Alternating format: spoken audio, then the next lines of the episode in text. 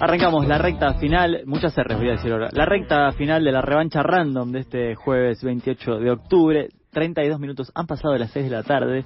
Seguramente hace calor afuera, pero acá no lo sabemos porque tenemos el aire acondicionado de este estudio del carajo que tiene la tribu hace muy poquito tiempo y que yo siento que todavía lo estamos estrenando. Lo vamos a estar estrenando todo el mes. Todo el año. Todo el año lo vamos a ver. queda re poquita del año.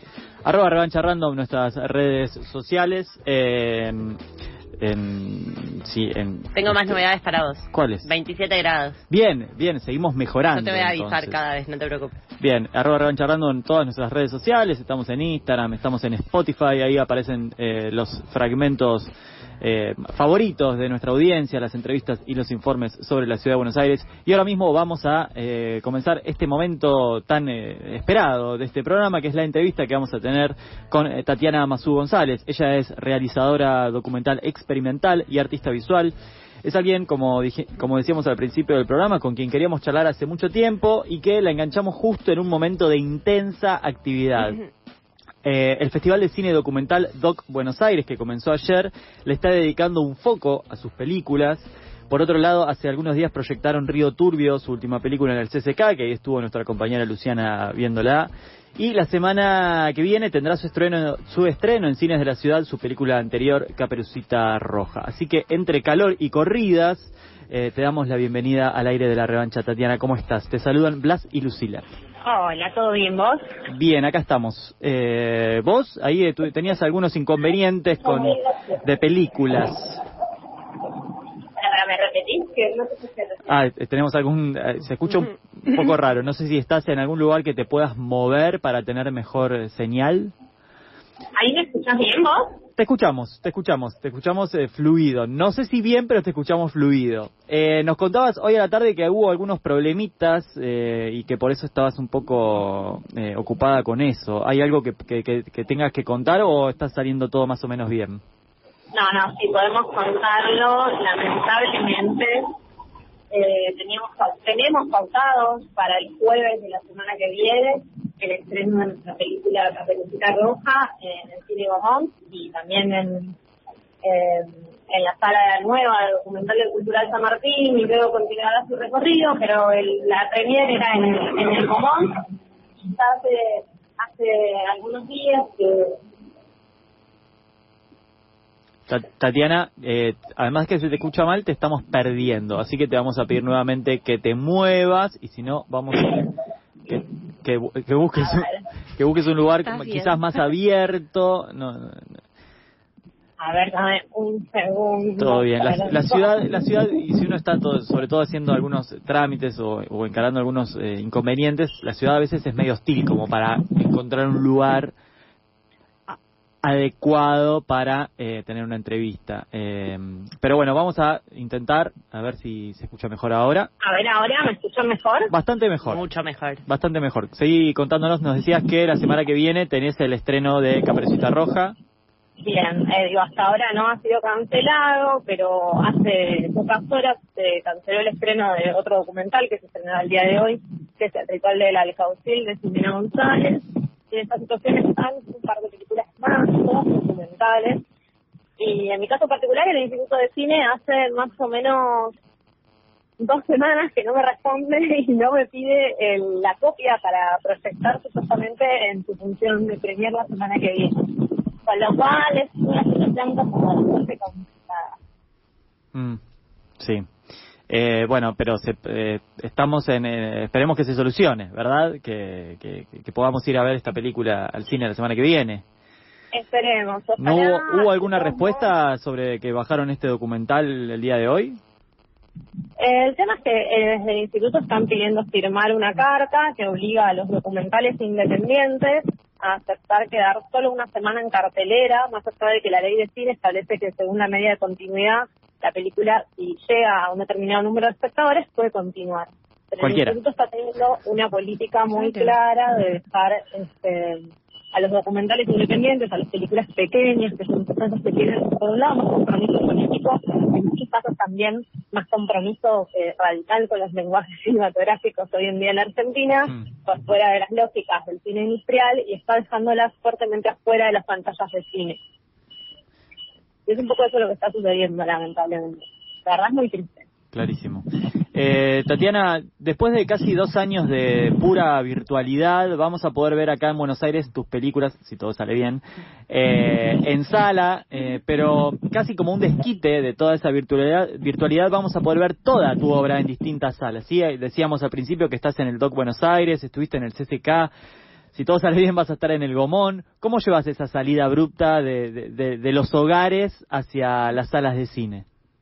fue muy extraño porque a mí me tocó, digo, hacía muy poquito que había estrenado Capucita Roja cuando comenzó la pandemia, que había comenzado su circuito en festivales, y después en plena pandemia se estrenó internacionalmente Río Turbio, y todo ese recorrido de año y medio de las películas ha sido o por internet o a la distancia, en, nada, en proyecciones en países a los que no pude viajar.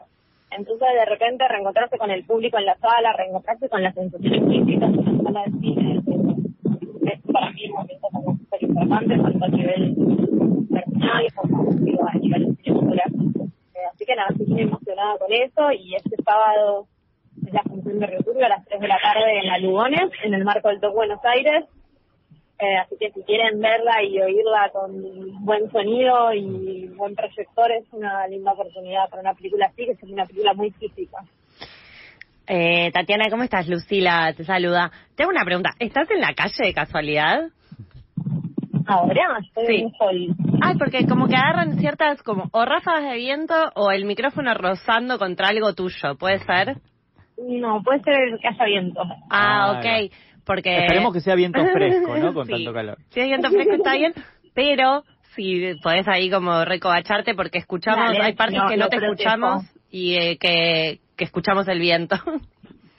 Vale. Bien, bueno.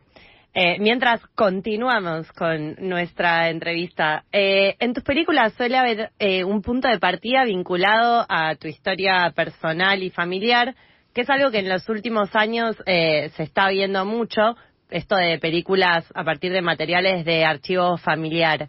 ¿Vos cómo balanceas esos materiales personales con lo que con los que querés narrar en una película y digo como cómo los balanceas para escapar de las narrativas del show, que es algo muy en boga, y que en tus películas de alguna manera se, se ve superado esto. Bien. Eh, creo que por un lado me es como inevitable partir de esta primera persona. Me parece que es como una discusión en el plano del estético político que, que está como muy presente hoy en día, ¿no? Esta cuestión de si hay un excesivo subjetivismo en el cine o no. Eh, y en realidad me parece que es, eh, digo, para mí el cine es una forma de, de habitar el mundo, ¿no? Tiene, entonces, para mí es inseparable de esa experiencia subjetiva. Creo que venimos también de un momento, años atrás, de como una pregnancia mayoritaria del cine observacional, por ejemplo, y de ese borramiento de los shows. Yo creo que ahí ha habido como una suerte de, de balance, de desbalance, de disputa como de escuelas consecutivas. A mí en lo personal me pasa que me es ah, inseparable. Digo, yo crecí en una casa con, con un papá cineasta y jugando con una cámara desde muy chiquita, entonces tengo muy incorporado desde ese lado.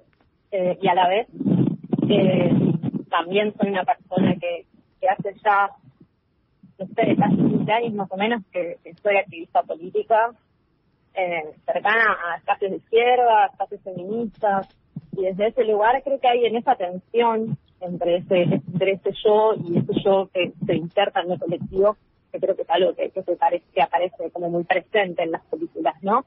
Este, ese yo es quizás una herramienta para acercarse a, a, a otros, para acercarse a experiencias colectivas, históricas, etcétera. Creo que, que hay algo de eso que, que, sucede y que creo que, que tiene que ver mucho con que esa construcción, esa subjetividad está igual atravesada por, por una intención de escucha de lo que viene de afuera, ¿no?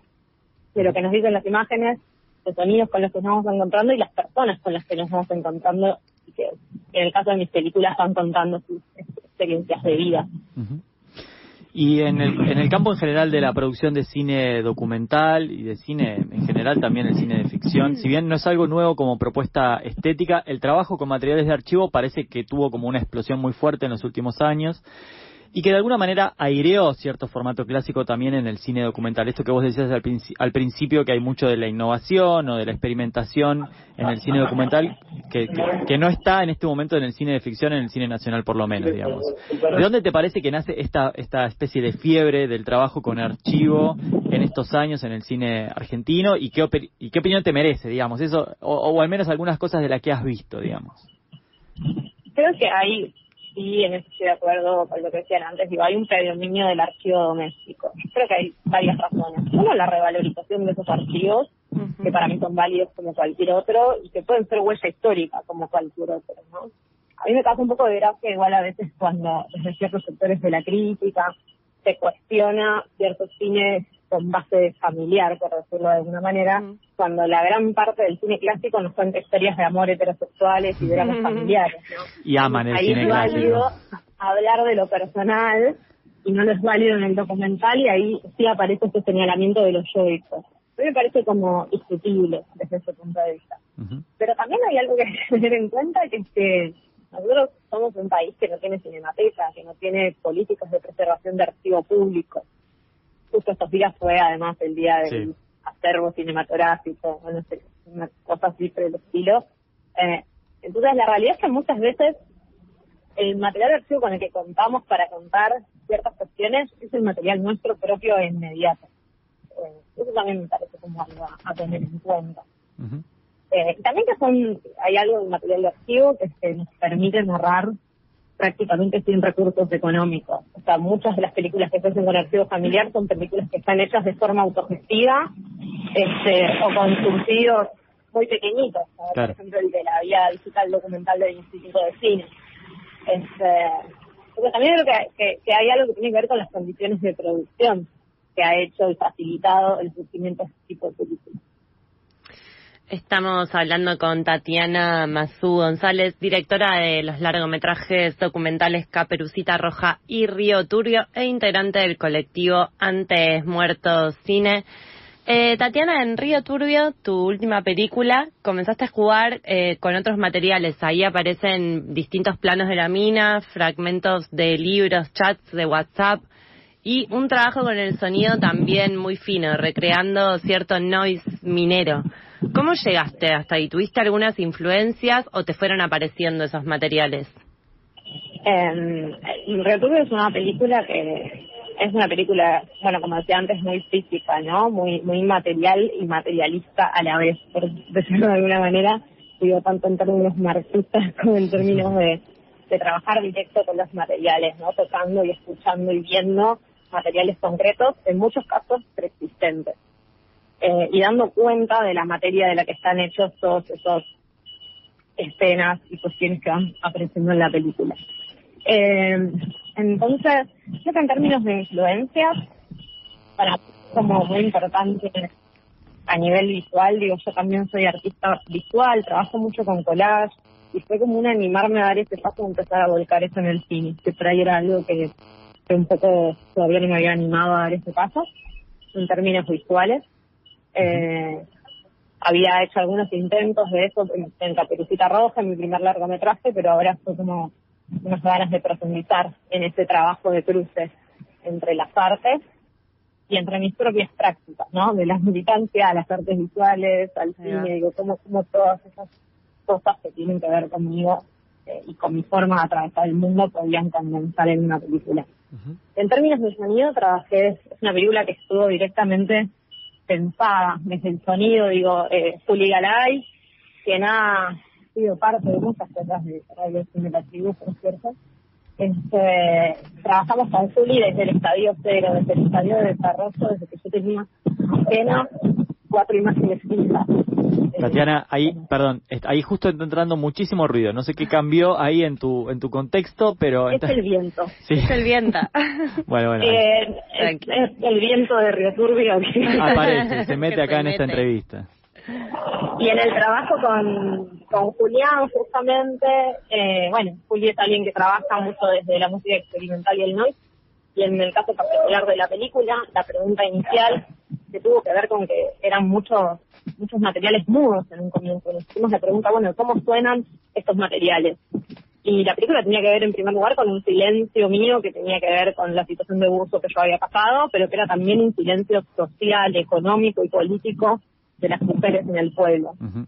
este Entonces esa idea de silencio, de ruido y de ruptura de ese silencio fue como un empuje central a la hora de pensar la película. De hecho, a nivel montaje, la película se montó en gran parte, digo, hasta el tercer corte del montaje no hubo palabras en la película y fue justamente el noise el ruido, las formas del silencio, las formas del ruido, las que nos sirvieron para estructurar narrativamente la película durante mucho tiempo y que después la palabra tuviera que abrirse paso de una forma así como mm. contrahegemónica, abriendo grietas en, en ese territorio del silencio y del ruido que habíamos generado.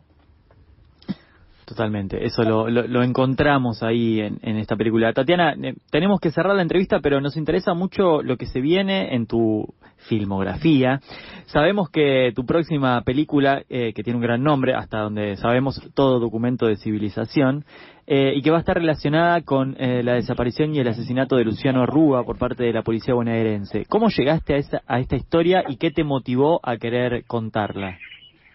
Eh, todo documento de civilización es una peli que surge porque yo vivo en Lomas del Mirador, en un barrio en La Matanza, que es justamente el barrio donde vivía Luciano.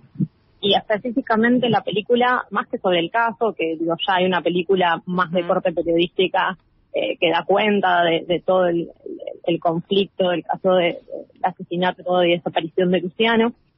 Eh, la peli trabaja sobre el cruce de avenidas, donde sucedió el asesinato de Luciano, donde la policía arrojó el cuerpo de Luciano todavía con vida para que fuera terminado de atropellar por los autos de Avenida General Paz.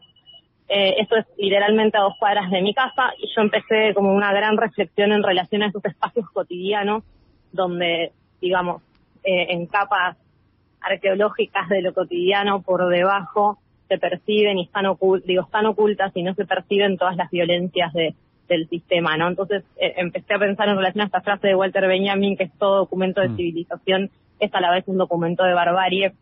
Entonces es una película básicamente sobre el espacio donde esto sucede y esa vida cotidiana eh, que, que de alguna manera enmascara eh, lo que sucedió ahí realmente, ¿no? El Doc Buenos Aires va a estar proyectando las películas de Tatiana Mazú González. Ya desde hoy pueden acceder a eh, la sala Lugones online, sí, ahí en Vivamos Cultura. Eh, para ver Caperucita Roja. Con el paso de los días también va a aparecer Río Turbio y La Internacional este sábado. La pueden ver tanto online como en funciones presenciales en la sala Leopoldo Lugones, ahí en el Teatro San Martín. Y luego, la semana próxima, si todo sale bien, vamos a ah, tener el estreno comercial en el Gomón de Caperucita Roja en Buenos Aires y en otros puntos de país, del país también. Tatiana, te agradecemos un montón este rato, más allá de las dificultades técnicas, ese noise que apareció también en esta comunicación. Contextualizaba, era viento. Claro. Bien, le daba, le daba clima, clima de Río Turbia. Te agradecemos un montón esta comunicación. Gracias a ustedes y disculpen las interferencias. No, no pasa nada. Por favor, un abrazo, grande.